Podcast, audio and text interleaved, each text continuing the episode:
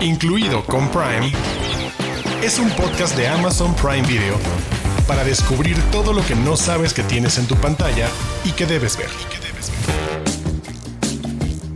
Bienvenidos y bienvenidas a un episodio lleno de comedia y de relaciones sentimentales cargado de 14 de febrero. Yo soy Arturo Aguilar y como cada semana me acompañan aquí en Incluido con Prime Héctor Portillo y Diana Su. Queridos, querida, ¿qué vamos a ver hoy? Me enorgullece decir que por fin vamos a hablar de la nueva temporada de The Marvelous Mrs. Mason. Perdón por saturar el micrófono. Y me emociona, eh, no, no vamos a hablar con spoilers, creo que es un disclaimer muy importante decir, pero para quienes o ya la estén viendo o todavía no sepan nada, es una conversación que va para ambos públicos. Pues yo no estoy muy feliz con este episodio porque es el especial del 14 de febrero y es muy fácil disfrutarlo cuando son los únicos conductores que sí tienen pareja. Aquí estoy, Se vive distinto. Pero, Prepárense para un episodio profesional de, de, Héctor Portillo. Pero somos tus amigos y es el día del amor y la amistad. es que a mí, yo creciendo me dijeron que eso es lo que la gente soltera decía para no sentirse mal. Yo, yo, no, yo no lo digo, yo no lo digo, yo trato de creer en lo otro, pero me rompieron el corazón hace mucho. Pues sí. Oye, pero hay una, hay una película que sí te gustó. Ah, ah, sí, de hecho. Ay, Arturo Aguilar, el maestro de las sideways vamos a hablar de I Want You Back, la nueva comedia romántica de Charlie Day y Jenny Slade, que vamos a ver la pareja, unas parejas tratando de recuperar a las personas que los dejaron hace, hace tiempo. Y además también vamos a hablar de la serie With Love, una serie que también tuve la oportunidad de platicar con su protagonista Emerald Tobia. Y así es como comienza este episodio. Los de casa. Los de casa. Títulos originales y exclusivos de Amazon Prime Video. Los de. Y en este episodio vamos a platicar de Marvelous Mrs. Maisel, como ya lo mencionamos. Y no se diga más, la serie favorita o una de las favoritas de Diana Su. Y la verdad creo que esta es una de las series que me gustaría escuchar desde el lado de una fan.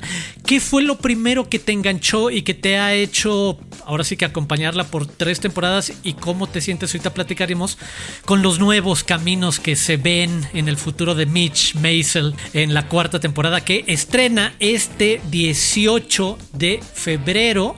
Y que sepan que van a salir dos episodios cada semana. Se trata de la cuarta temporada, como saben, de esta serie que solo les dejo este dato y le cedo la palabra a la querida Diana Suez. Fue el primer show de Amazon Prime en ganar el Emmy a mejor serie de comedia. Uh, pues veamos. Eh, The Marvelous Mrs. Maisel es justo uno de los estrenos de Prime Video que más estoy esperando este año. Estaba esperando. Entonces, sí, voy a decirlo varias veces porque justo hay varias series que, espero. Yo empecé a verla justo por esto que mencionas, de que se llevó el Emmy a mejor serie de comedia. Por eso, cuando hablamos de los premios, yo digo la importancia de la visibilidad que le dan a diferentes títulos, para mí cuenta, porque yo la empecé a ver por eso. No me llamó la atención en su momento el tráiler, ni el póster, ni el elenco, ni nada, y la empecé a ver por eso, ok qué trae esta serie que además está siendo súper premiada en todos lados y esta actriz Rachel Brosnahan, que además me acuerdo que cuando ganó ese primer Emmy le preguntaron que dónde lo puso en su casa y dijo que lo puso encima de la, en la tapa del excusado, en el baño, porque dice, la gente que vive en Nueva York lo sabe, no hay muchos estantes y, lugar en la casa para, para poder poner tus cosas, y entonces pues si es un premio, pues lo puse ahí en el baño, me dio mucha risa, como que se me hizo muy ad hoc con el personaje que ella interpreta en, en la serie. Y Decir además que me costó un poco de trabajo engancharme con ella porque es acelerada desde los diálogos, la intensidad del personaje que todo el tiempo está queriendo hacer y resolver y deshacer cosas en la serie y que su personaje tiene que ver con, con la comedia de stand-up, ¿no? Entonces eso primero fue como demasiada para mí, demasiada la intensidad, hasta que le empecé a ver como todo ese encanto del diseño de producción, del vestuario, porque es una serie de época al final que se desarrolla en finales de los 50, principios de los 60 que ya de entrada eso es espectacular. Pero además conocer la vida de esta ama de casa que parece que tiene la vida resuelta y que de repente a partir de cosas familiares y y personales que le suceden y se da cuenta que ella es buena para la comedia, para subirse al escenario y hablar de la vida y, quejarse y lo que hace un, un estando pero, pero con mucha clase. Ella no cae en vulgaridades, que sigo, será como el, el tipo de comedia de cada quien, pero me encanta eso de ella y siento que es, a pesar de los premios y de las varias temporadas que lleva, no mucha gente todavía ha visto la serie. Entonces espero que con esto, con el, con el boss que siempre se le hace a una nueva temporada, más gente la empiece a ver y nos agradezca por hablar de ella. Un retrato de una mujer con mucho humor negro y que ve con un particular sentido del humor lo que le pasa. ¿A ti que te enganchó Héctor Portillo? Espera, esa descripción ¿Estabas hablando de, de, Marvelous Mrs. Maisel o de Diana Sue? De Marvelous Mrs. Maisel. Ah, ah, ah, ok, porque todo, todo encajó perfecto. ah, bueno, ah, bueno, ok, ya. No, no, no. De hecho, yo soy creo que un contrario de Diana, porque no que no me guste la serie, me fascinó. Pero yo nunca había visto Marvelous Mrs. Maisel. O sea, ya que se va a estrenar esta cuarta temporada, nunca la había visto. Esta fue mi primera oportunidad y siento yo que es distinto ser una persona externa que ves como año tras año, tras año, tras año el, legado o la fama o el pedigrí de la serie va creciendo. Y así me tocó con Marvelous Mrs. Maisel. Todos mis amigos hablan de ella, todo el mundo le echaba muchas flores. Yo no sabía qué esperar. Y el, episodio pasado maldije a Diana Sue y ahora la bendigo y le agradezco por haberme presentado presentado Marvelous Mrs. Maisel porque me gustó muchísimo. Sobre todo para alguien como yo, lo que ahorita decía Diana, de que es una serie de época, a finales de los 50, es como, yo soy de esos niños que dicen, ay, nací en la época equivocada.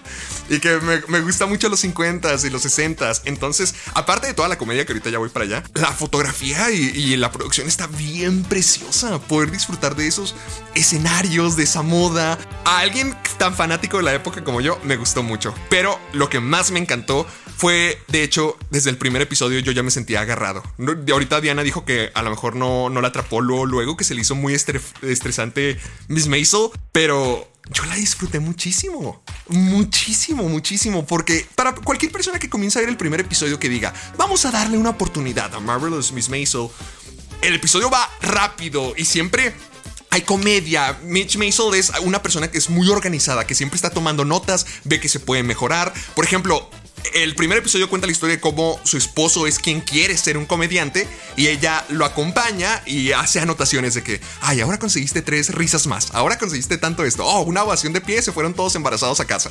No, o sea, es muy analítica y puede ser muy estresante para todos a su alrededor. Pero me está gustando el frenesí porque al mismo tiempo que ella es frenética y loca y rara, también es muy, muy, muy ingeniosa. Por ejemplo, cuando le. Bueno, no, no debe decir spoilers, pero en el, mismísimo primer episodio que su esposo le dice. ¿Alguna vez te imaginaste que algún día serías algo en tu vida y de pronto ya no lo eres?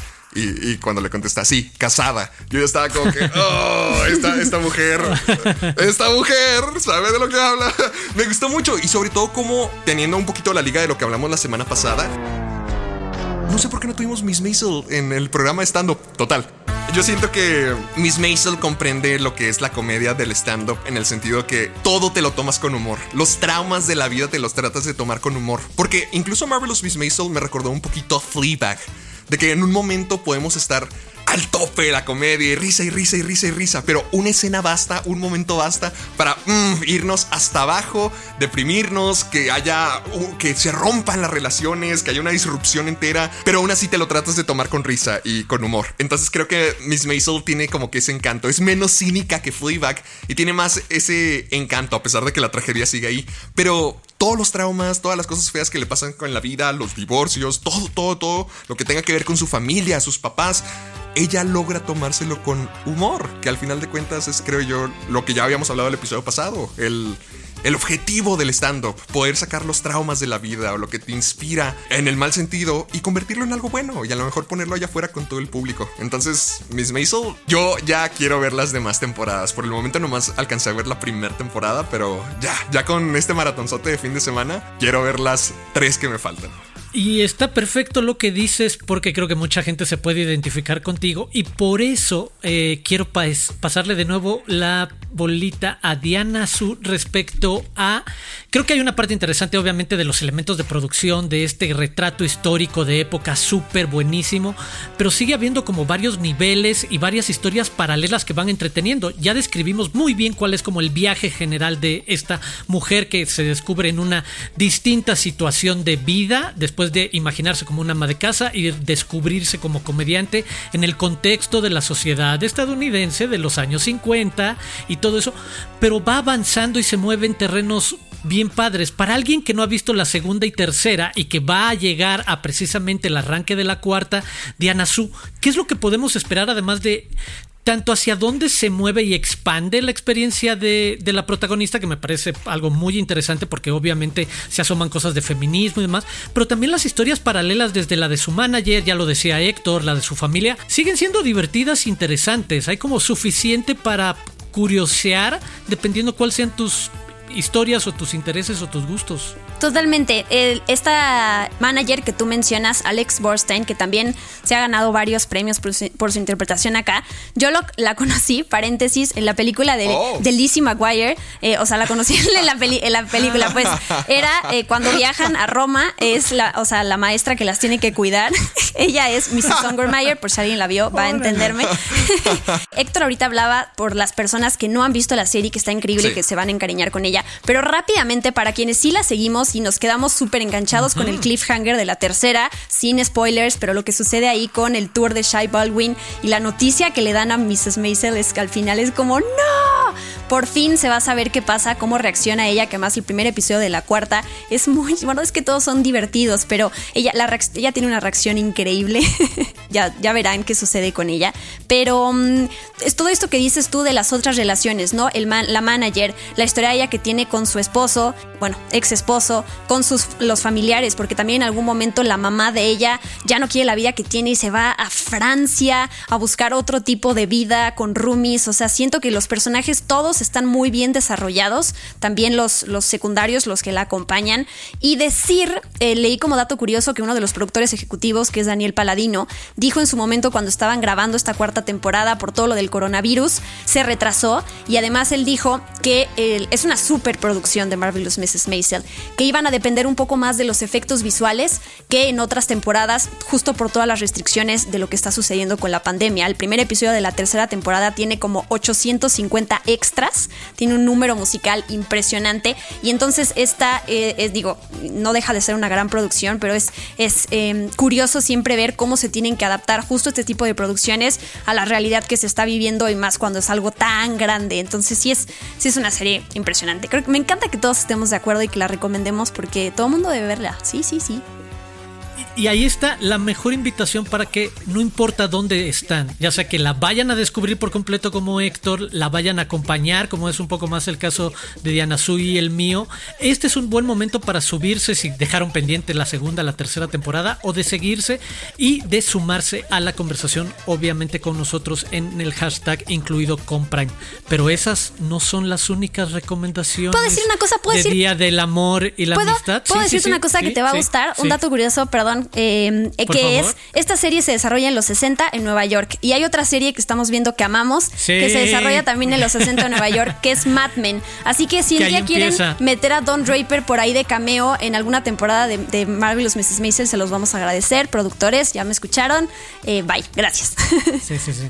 No, muy buen dato. A mí me gusta cuando pasa eso, cuando un poco... Eh, en la línea de tiempo de la historia, esta serie te permite conectar una con otra de, ah, mira, al mismo tiempo que pasaba esta, pasaba esto otro, en otra serie, con otro ángulo y otro tipo de historias. Pero Mad Men, prepárense. Ya les estaremos platicando más de ella próximamente. Aquí va el maratón de ocho temporadas. siete, siete. siete, siete temporadas. Desde las profundidades joyas dentro de Amazon Prime Video. Y otro de los estrenos de los que les vamos a platicar en este tono romanticoso 14 de febreresco es una comedia romántica de título I Want You Back, dirigida por Jason Orley protagonizada por Charlie Day, Jenny Slade, Gina Rodríguez, Scott Eastwood, Manny Jacinto y Mason Gooding. Y sé que aquí hay un fan que la pasó muy bien con esta comedia romántica. Héctor Portillo, por favor. Yo soy la gorda del tambo de helado que se sienta los 14 de febrero a disfrutar comedias románticas como estas. Y es que me gustó mucho. Perdóname, Diana Su. sé que Diana Su no fue tan fanática, pero para mí las comedias románticas tontas e, es mi mero mole. Y esta es la, la cúspide de eso. Les voy a contar cómo está la historia. I Want You Back, parecido al título de la canción de Michael Jackson. Digamos que Peter y Emma que son Charlie Day y Jenny Slate, respectivamente, ambos han terminado, bueno, ambos los terminaron sus parejas. Ambos terminan con ellos por, por sus razones, pero ellos, a pesar de que intentan seguir adelante, a pesar de que quieren más de la vida, a pesar de que saben que lo mejor para ellos es mirar hacia enfrente, no, no lo aceptan, no lo deciden. Ellos quieren regresar con las parejas que alguna vez tuvieron. Entonces, ya que ambos trabajan en el mismo edificio y ambos conocen de sus problemas, dicen, oye, ¿qué tal si yo me relaciono con la persona que te terminó, con tu ex, y hago que termine con la persona que ahorita está saliendo? Para que vaya a querer regresar contigo. Déjame, déjame meter esa idea para que regresen cada, cada uno con el uno con el otro. Y así comienza. Yo sé que suena muy psicópata, yo sé que suena horriblemente tóxico el decir, no, yo te quiero, yo te necesito, tengo que estar contigo. Pero creo que eso es parte de la película. Sí, la película tiene todos los tropos genéricos de comedia romántica, pero es que todos son tan disfrutables porque el cast a mí sí me gustó. O sea, realmente están haciendo algo malo, están tratando de terminar relaciones de, de, otras personas aparte y a pesar de que la película no lo muestra así como que, ay, ¿qué le pasa a estos tipos? Están enfermos. Aún así sabemos que es parte del proceso de, su luto. Sabemos que ellos están muy tristes, sabemos que quieren estar con sus parejas y al mismo tiempo sabemos que algo está construyéndose dentro de ellos. Literalmente es la fórmula de todas las comedias románticas del mundo, literalmente, pero es que está bien, es que, mira, en la película sale Jenny Slate cantando una canción de la tiendita de los horrores. O sea, yo ya con eso, yo ya estoy satisfecho, yo ya estoy feliz. Y es que precisamente eso, Jenny Slate y Charlie Day se me hacen muy carismáticos. Y también eh, el, ay, Manny Jacinto de The Good Place también anda aquí. Es que todos se me hicieron buenos personajes. A lo mejor no tienen las mejores actitudes, a lo mejor no tienen las mejores intenciones, pero es un elenco muy carismático de gente que sabe lo que está haciendo, de gente muy hermosa también. Todos están guapísimos aquí. Pero al final de cuentas es el proceso que todos nosotros pasamos cuando terminamos con alguien. Queremos regresar con ellos insaciablemente porque sentimos que es lo que falta en nuestra vida, pero al final de cuentas todos tenemos que aprender la lección que no importa cuánto los queramos de regreso, siempre hay espacio para algo nuevo y algo mejor y algo más grande. Y es lo que yo estoy tratando de convencerme a mí mismo este 14 de febrero tan soltero. Ahí lo tienen, la recomendación y la razón de Héctor Portillo. Gracias. Respecto a que vean I Want You Back, me parece, como dices, dentro de la fórmula de la comedia romántica, cumplen lo que sabe que va a pasar y no se va a salir de eso y en algún momento pues sí trata de modernizarlo, pero nada fuera de lo espectacular. Otra alternativa que llega y que habla mucho de solo moverla en el género y moverla en qué tipo de relaciones está retratando, pero sigue siendo una comedia romántica, nada más que presentada en forma de serie, es With Love una serie romántica de 5 episodios de una hora cada uno. Y aquí en parte nos vamos a asomar a la comunidad latina en Estados Unidos y la interacción con otras minorías y con diversidad y con equidad y con todas estas conversaciones. Pero de nuevo, jugando a la comedia romántica convencional de lo que decías tú Héctor, que sabemos que va a pasar, el lugar común, el chiste básico, de cómo se ligan en las... Eh, precisamente todo está hecho alrededor de las fiestas de fin de año y las tradiciones latinas en Estados Unidos de cómo celebran Navidad o Año Nuevo y otras cosas. ¿Qué pensar de esto, Diana Su, de este otro retrato de comedia romántica, pero con los latinos desde Estados Unidos y en inglés? Está buenísimo porque de entrada es pues una serie corta, ¿no? Cinco episodios de una hora ya se agradece con la cantidad de cosas que hay que ver. Y es muy importante... Muy bien ahí, buen punto. Bueno, buen punto, buen punto. Es importante mencionar quién está detrás. Gloria Calderón Quelet, que es una de las eh, co-creadoras de One Day at a Time, esta eh, serie, la nueva, no la del 75 mm, creo, la nueva que justamente se enfoca en una familia latina que tuvo tres temporadas, luego la cancelaron y la tomó otra cadena ahí para, o plataforma para revivirla. Pero bueno, es una serie querida, es una serie que los fans cuando la cancelaron fue como, no, ¿cómo es posible? Entonces, esta misma persona, Gloria, ahora es creadora de esta serie que estamos hablando, que es With Love. Em, es creo que es una feel good show. O sea, eh, creo que de, las cosas que estamos diciendo de que son momentos predecibles, te muestra diferentes tipos de relaciones de mm, enfocándonos en la familia Díaz, ¿no? Los protagonistas son los dos hermanos y qué pasa con sus respectivas relaciones, qué pasa con la abuela, qué pasa con la mamá de ellos, qué pasa con la prima, en fin, diferentes relaciones, pero además, como ya dijeron, en diferentes días festivos. Pasamos por Navidad, por Año Nuevo, por por Día de San Valentín, por el 4 de julio y por eh, el Día de Muertos. Entonces me gusta porque entre cada uno de estos episodios ya pasó cierto tiempo y entonces no necesariamente vemos, ok, aquí esta, este personaje terminó con alguien, pero como ya pasaron siete meses más, a lo mejor ya volvieron o a lo mejor ya lo superó, ¿no? Como que ese lapso de tiempo hace que la serie también tenga, progrese de una manera diferente. Y es eso, ¿no? Yo sí me dejó con un buen sabor de boca.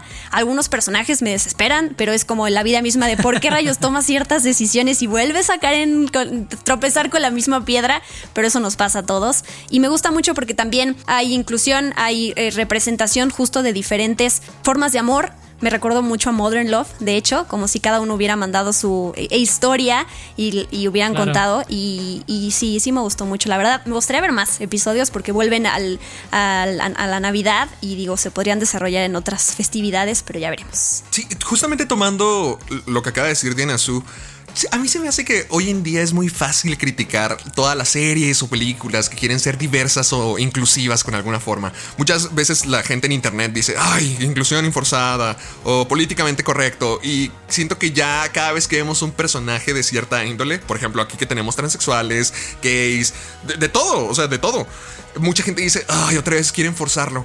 Pero series como With Love siento que nos recuerdan que o sea, estas son las historias de hoy en día, las historias que ya al fin podemos ponerle un reflector y conocerlas, porque a lo mejor en años ah, anteriores, los 90, los 70, los 80, a lo mejor no se le ponía el reflector en, historias de estos géneros, de estas personas, se ignoraban. De diversidad sexual, claro. Sí, sí, sí, o sea, todas estas se ignoraban y hoy en día que ya tenemos una mayor aceptación. identidad sexual. Identidad sexual.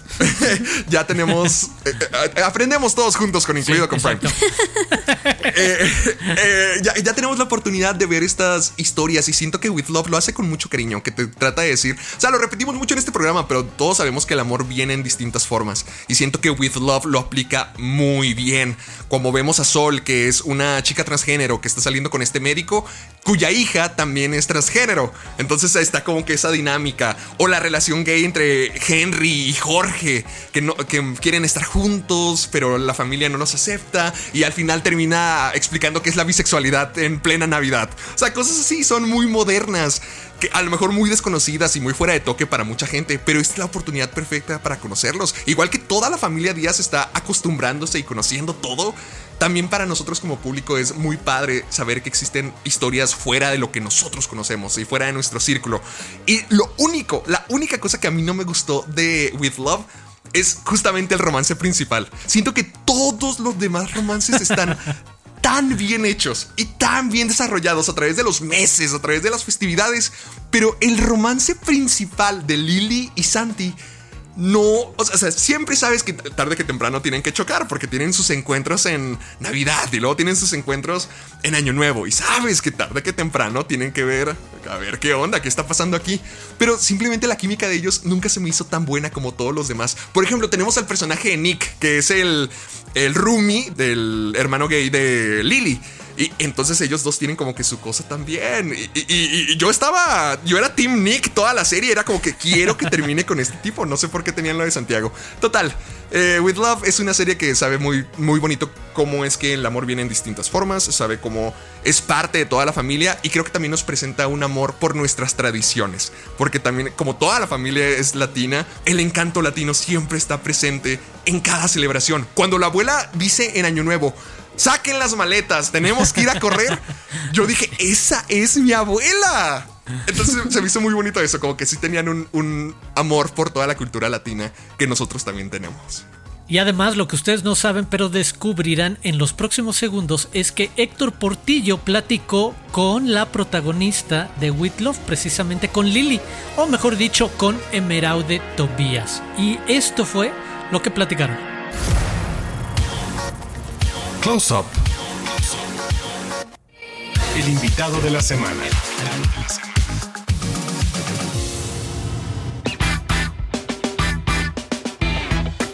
Queridos amigos, espero que estén preparados para todos nuestros escuchas de incluido con Prime, porque hoy tenemos una invitada de lujo, una invitada que nos tiene que resolver la vida amorosa a todos nosotros. Quiero que le demos la bienvenida a Everard Tavia. Mucho gusto. Hola Héctor, ¿cómo estás? Muchas gracias. Pues feliz, feliz de estar ya por fin con With Love, que va a salir a un Prime Video. 240 países mundialmente van a poder ver este show. Para que todos se vayan preparando, porque nos escuchan de todo el mundo, ¿eh? Nuestro podcast, así que para que lo tengan al pendiente. Everett, me gustaría que comenzáramos con algo simple, porque me gustaría que me contaras cómo fue el proceso que llegaste a With Love. ¿Cómo fue que pasaste de ser una cazadora de sombras a empezar a cazar el romance?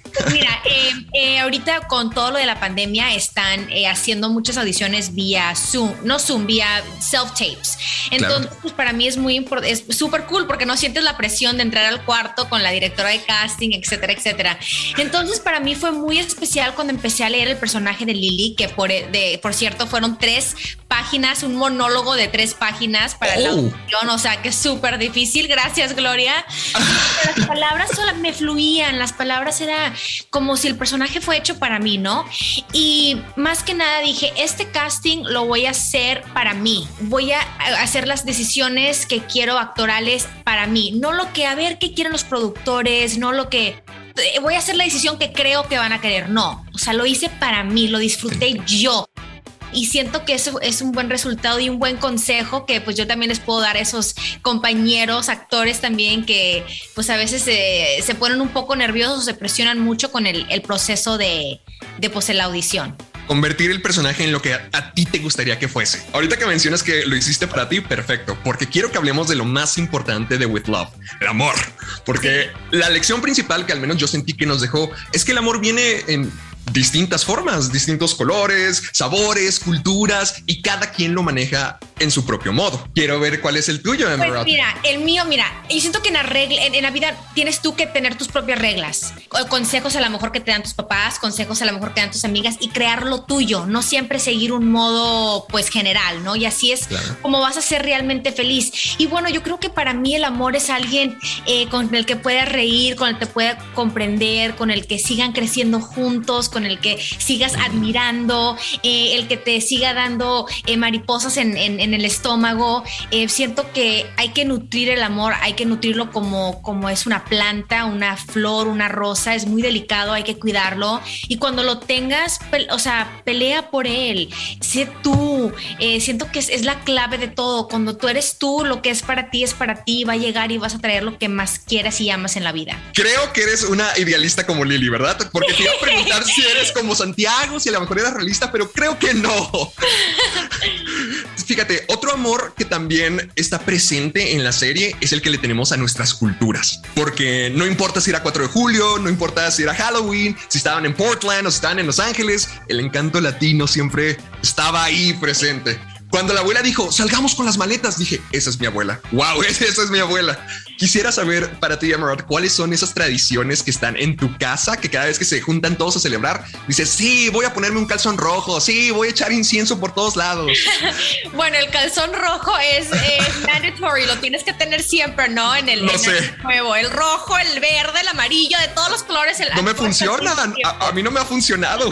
Ay, no. O sea, a, a lo mejor los traes al revés o algo. Yo creo. no, pues mira, este para mí la Navidad es una de las eh, las días festivos más importantes para mí porque estoy con toda mi familia. No importa dónde estemos, si en una caja de cartón todos juntos, el que estemos unidos es muy importante para mí. Y una tradición que me encanta es el regalo sorpresa, ¿no? En inglés oh. se dice Secret Santa. Entonces siempre escribimos nuestros nombres en papelitos y cada quien saca uno y pues nos regalamos. Y no es, mm. y no es por qué tan valioso es el, regalo, porque eso no importa, es el detalle, ¿no? Me acuerdo que una vez un, un primo me regaló este, un, un, retrato de los dos de cuando éramos chiquitos y todavía lo tengo en mi cuarto. O sea, son pequeños detalles que realmente no te esperas y te hacen eh, una gran diferencia. Ah, eso es un hermoso, pero tú me entenderás que como latinos nos encanta festejar y nos encanta apapacharnos y querernos, pero si no te ha avergonzado tu familia en una fiesta, no eres latino. ¿Verdad? No en una fiesta todos los días. O sea, mi mamá viene y me habla cuando estoy aquí. Hoy es día de glamour, entonces está mi maquillista, el que me pinta, el que me viste. ¿Ya les ofreciste de comer? ¿Ya les hiciste esto? Oye, mamá, espérate, estoy. O sea, no, mi mamá con mi mamá es y los latinos somos bien así como todo lo decimos de frente, no como que aparte también siento que hablamos fuerte y en voz alta y la gente piensa que están, estamos enojados y no. Sí, todo el tiempo me pasa de que porque estás enojado. No, no, no. No, así hablo, así soy. ¿Te acordarías y te importaría compartirnos algún momento en específico así vergonzoso que, ay, que no hayas podido olvidar? Podría ser, a ver, a ver, a ver. Bueno, mira, no sé, no súper, es que he pasado por muchas cosas vergonzosas. Dios mío. Otra, no, no, pero mira, una, de ellas es que a mi mamá le encanta hablar, pero haz de cuenta, ahorita me estoy mudando de casas y me dijo, mijita, no vamos a hablar con nadie para que la gente pues haga su trabajo y vamos a tratar de no hablar tanto. Ok, mamá, pues por fin. Pues no crees que se la paso hablando todo el rato de yo y de mis proyectos y, la, y yo, mamá, ya, por favor, o sea, vamos a trabajar. Fuiste la primera en decir que no vamos a trabajar y ahora sí. Te ama, te ama, está presumiendo su bebé. Pues sí. Mira, regresando un poquito al tema del amor, algo que a mí me gustó mucho de la serie es cómo hacen referencia al lenguaje del amor, que todos amamos de cierta manera y que todos queremos ser amados de alguna forma. Sí. ¿Cuál es el tuyo, Emerald? ¿Qué es lo que se necesita para que digas, oh, creo que estoy enamorada? Es que yo creo que es algo que no, no sabes, o sea, que, que no, no, lo puedes decir hasta, no lo, hasta sentirlo. Tiene que ser algo en la mirada, tiene que ser algo en la sonrisa, en la manera que de repente pues te acaricia la piel y dices tú, ay, mm. los fríos, ¿no? eh, digo pues que no, o sea, no hay una, una palabra mágica de cuando te enamoras, nada más lo sientes. Y pues eso cada quien pues tiene su, su forma forma, ¿no? Pero sí, yo siento que alguien, pues, para mí es alguien que te escuche, es alguien, es alguien que te, pues, como te dije, que te haga sonreír, que te entienda, que te respete, que todas esas cosas vayan. Y a veces lo que pasa las mujeres, y no sé si a los hombres, pero nos, como que a veces nos enamoramos de la idea, ¿no? Y por eso nos mm. terminan rompiendo el corazón. Conoces a un chavo, ya te estás imaginando esto, esto, el otro, y pues no ha pasado. Entonces te estás enamorando de todo lo que te estás imaginando que pueda pasar con esa persona y no está ahí. Entonces siento que por eso también a veces nosotros pues, nos rompen el corazón mucho. No estás sola, a lo mejor estamos auto, auto rompiendo, ¿no? Mm, sí, bueno, a lo mejor tienes razón, como que nos hacemos las expectativas del amor que quisiéramos tener y vivir, pero no estás sola también, al menos yo como hombre también me toca todo el tiempo. Fíjate, uno de los lenguajes del amor que me gustó ver era el de Jorge, tu hermano en la serie, que él necesita actos gigantescos para sentirse querido. ¿Cuál es el acto de amor más grande que tú hayas hecho? Que yo haya hecho. Sí, que dijeras, me pasé, soy una romántica. ya sé, ya sé, con Prince Royce le, le hice una, en día de su cumpleaños nos levantamos a las 5 de la mañana y le renté un hot air balloon y nos fuimos eh, en un área aquí en, California que se llama Temecula, es un área de puros viñedos, eh, entonces volamos en, en, este hot air balloon a las 5 de la mañana, pero pues para mí fue un, eh, un acto muy romántico. ¡Wow! Los otros son, no son PG-13, así que no No, compártelo, adelante. No, eso no los voy a, eso no los voy a poder contar. con eso, con eso. Ya arruinaste el romance para todos, ya nunca vamos a estar a la altura. Ay, no, no. Everett, muchísimas gracias por tu tiempo. Estoy seguro que la serie le va a ir fantástico. Los espero a todos por Prime Video. Mundialmente van a poder ver With Love. Así que gracias por su apoyo y, espero que se enamoren de Lily y de y todos los personajes de esta linda serie como lo he hecho yo. Ya la escucharon. Ahí nos vemos, amigos. Everett, muchísimas gracias. Claro que sí, muchas gracias. Me encanta. Prime News. Noticias calientitas de Amazon Prime Video. Hace unos días, durante la transmisión del Super Bowl 56, Prime Video presentó el teaser trailer de El Señor de los Anillos, Los Anillos de Poder que nos dio el primer vistazo a cómo se verá la épica segunda edad de Tolkien en pantalla. No se pierdan esta pieza en los canales de YouTube de Prime Video y únanse a nosotros en la cuenta regresiva rumbo al estreno el próximo 2 de septiembre. Prime News. La película Aguas Profundas, protagonizada por Ben Affleck y Ana de Armas, llegará a Prime Video a nivel mundial el próximo 18 de marzo. Se trata del nuevo thriller erótico y el regreso del director británico Adrian Lane, quien ha estado detrás de títulos como Atracción Fatal, Lolita, Nueve Semanas y Media, entre muchas otras. El tráiler ya está disponible en las redes de Prime Video. Incluido con Prime, es un podcast de Amazon Prime Video. Y como es una tradición, antes de despedirnos, una recomendación especial. Y esta semana le toca a Diana Su. Diana Su, ¿qué nos tienes? ¡Qué emoción! Em, a ver, les traigo una recomendación en el mood de comedia de personajes femeninos enérgicos de los que hemos venido hablando, que es una película que está incluida con Prime y es nada más y nada menos que Triunfos Robados en inglés ah, Bring It On. Esta película de, de, porristas que compiten para ganarse el Premio Nacional de Porristas, precisamente, con Kirsten Dunst y con Elisa o Eliza Dushku. Me imagino que todos la conocerán, es una película que hasta podemos, o puedo decirle que es de culto, eh, que eh, se hicieron como no sé cuántas secuelas que no sé si vi o son completamente olvidables porque además ya ni siquiera salen los mismos personajes, pero bueno, se aprovecharon del éxito. Y es que tiene tantos momentos memorables, yo me quiero quedar aquí porque no tenemos mucho tiempo, es cuando tienen este profesor que los, las hace bailar al ritmo de Get Ready for This y les hace lo de Spirit Fingers ubican esa escena maravillosa. y mm, bueno, el, un dato que no tenía yo ni la más remota idea que encontré para el podcast es que es la primera película, es la ópera prima de Peyton Reed, que es el director de todas las películas de Ant-Man tiene ahí en medio un par de comedias románticas, tampoco quiero reducir su filmografía al, al MCU, ajá, pero tiene Yes Man y tiene The Breakup y otra. Pero bueno, Ant-Man es como lo que más ha hecho en su carrera.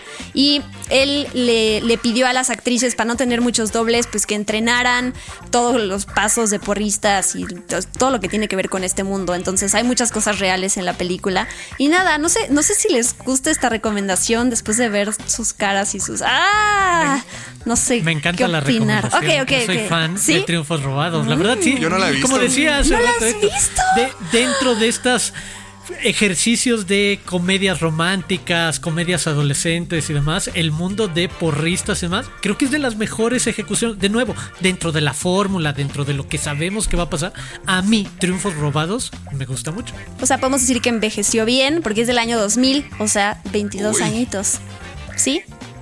Tienes que verla, Héctor, y después nos das tu opinión. Es que es esa película que pasaban todos los fines de semana en Canal 5 que uno nunca veía. Sí, sí, sí. Tuvo algún momento así en su, existencia, es verdad, en los 2000 sí. Pero ahora ya que me la recomendó Diana Su, nomás porque me dijo también de Marvelous Miss Maisel, la voy a seguir este fin de semana. Ya recobraste tu confianza en mí, en mis recomendaciones. Ah, estás ganando mi estás ganando mi corazón otra vez. Ah, bueno.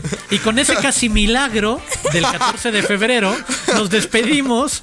Diana, Héctor, a mí me pueden encontrar en todas las redes sociales como Caja de Películas, en YouTube, Facebook y Twitter. Y en Instagram soy Héctor Portillo. Además, también sigan a Prime Video en todas sus redes sociales como arroba Prime Video MX. Y vengan, cuéntenos cómo ustedes pasan su día de San Valentín, qué película los enamora. Continúen la conversación. Yo soy Diana Su, arroba guion bajo Diana Su. Los invito y las invito a que si todavía no se suscriben a Prime Video, lo hagan para que puedan todas estas lindas y hermosas pláticas que tenemos tengan todavía más sentido para ustedes, para que vean los títulos que les estamos recomendando. Yo soy Arturo Aguilar, me pueden seguir en arroba Aguilar Arturo y los invito a escuchar el próximo episodio y por supuesto a escribirnos utilizando el hashtag incluido con Prime. Ya saben que se pueden suscribir a este podcast no solo en Amazon Music, sino en cualquier plataforma que utilicen. Así que los esperamos la próxima semana.